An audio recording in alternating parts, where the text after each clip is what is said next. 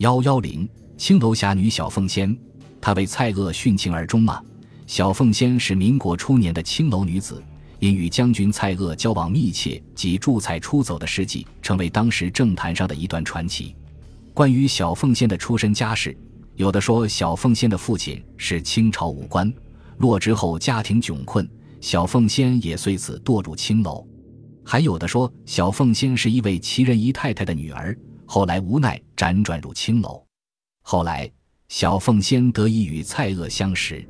民国初年，蔡锷到云南组织护国军，小凤仙帮助蔡锷逃脱了袁世凯的羁绊。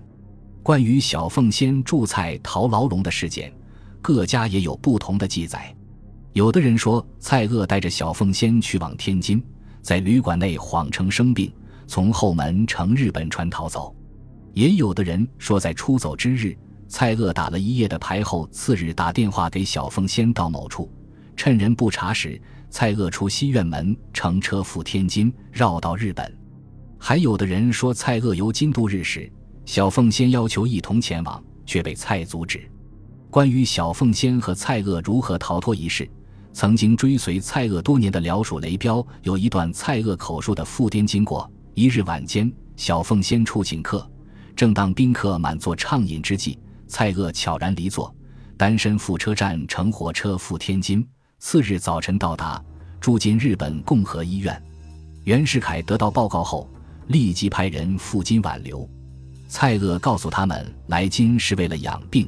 并请他们转达给袁世凯。蔡锷知道天津并非久留之地，就在当天晚上隐姓埋名，化妆后去了塘沽，坐船赶赴上海。不料到了上海后，有军警上船搜查，于是蔡锷没有上岸，而是继续乘原船赴日本神户。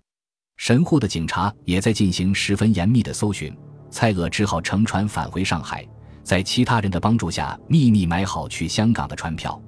最后由香港到越南，辗转到云南，这一说法普遍为人认可。后来蔡锷去世后，《北京晚报》曾发表文章称，小凤仙隐姓埋名与一个工人结婚，这一说法也否定了小凤仙因蔡锷的去世而自杀的传闻。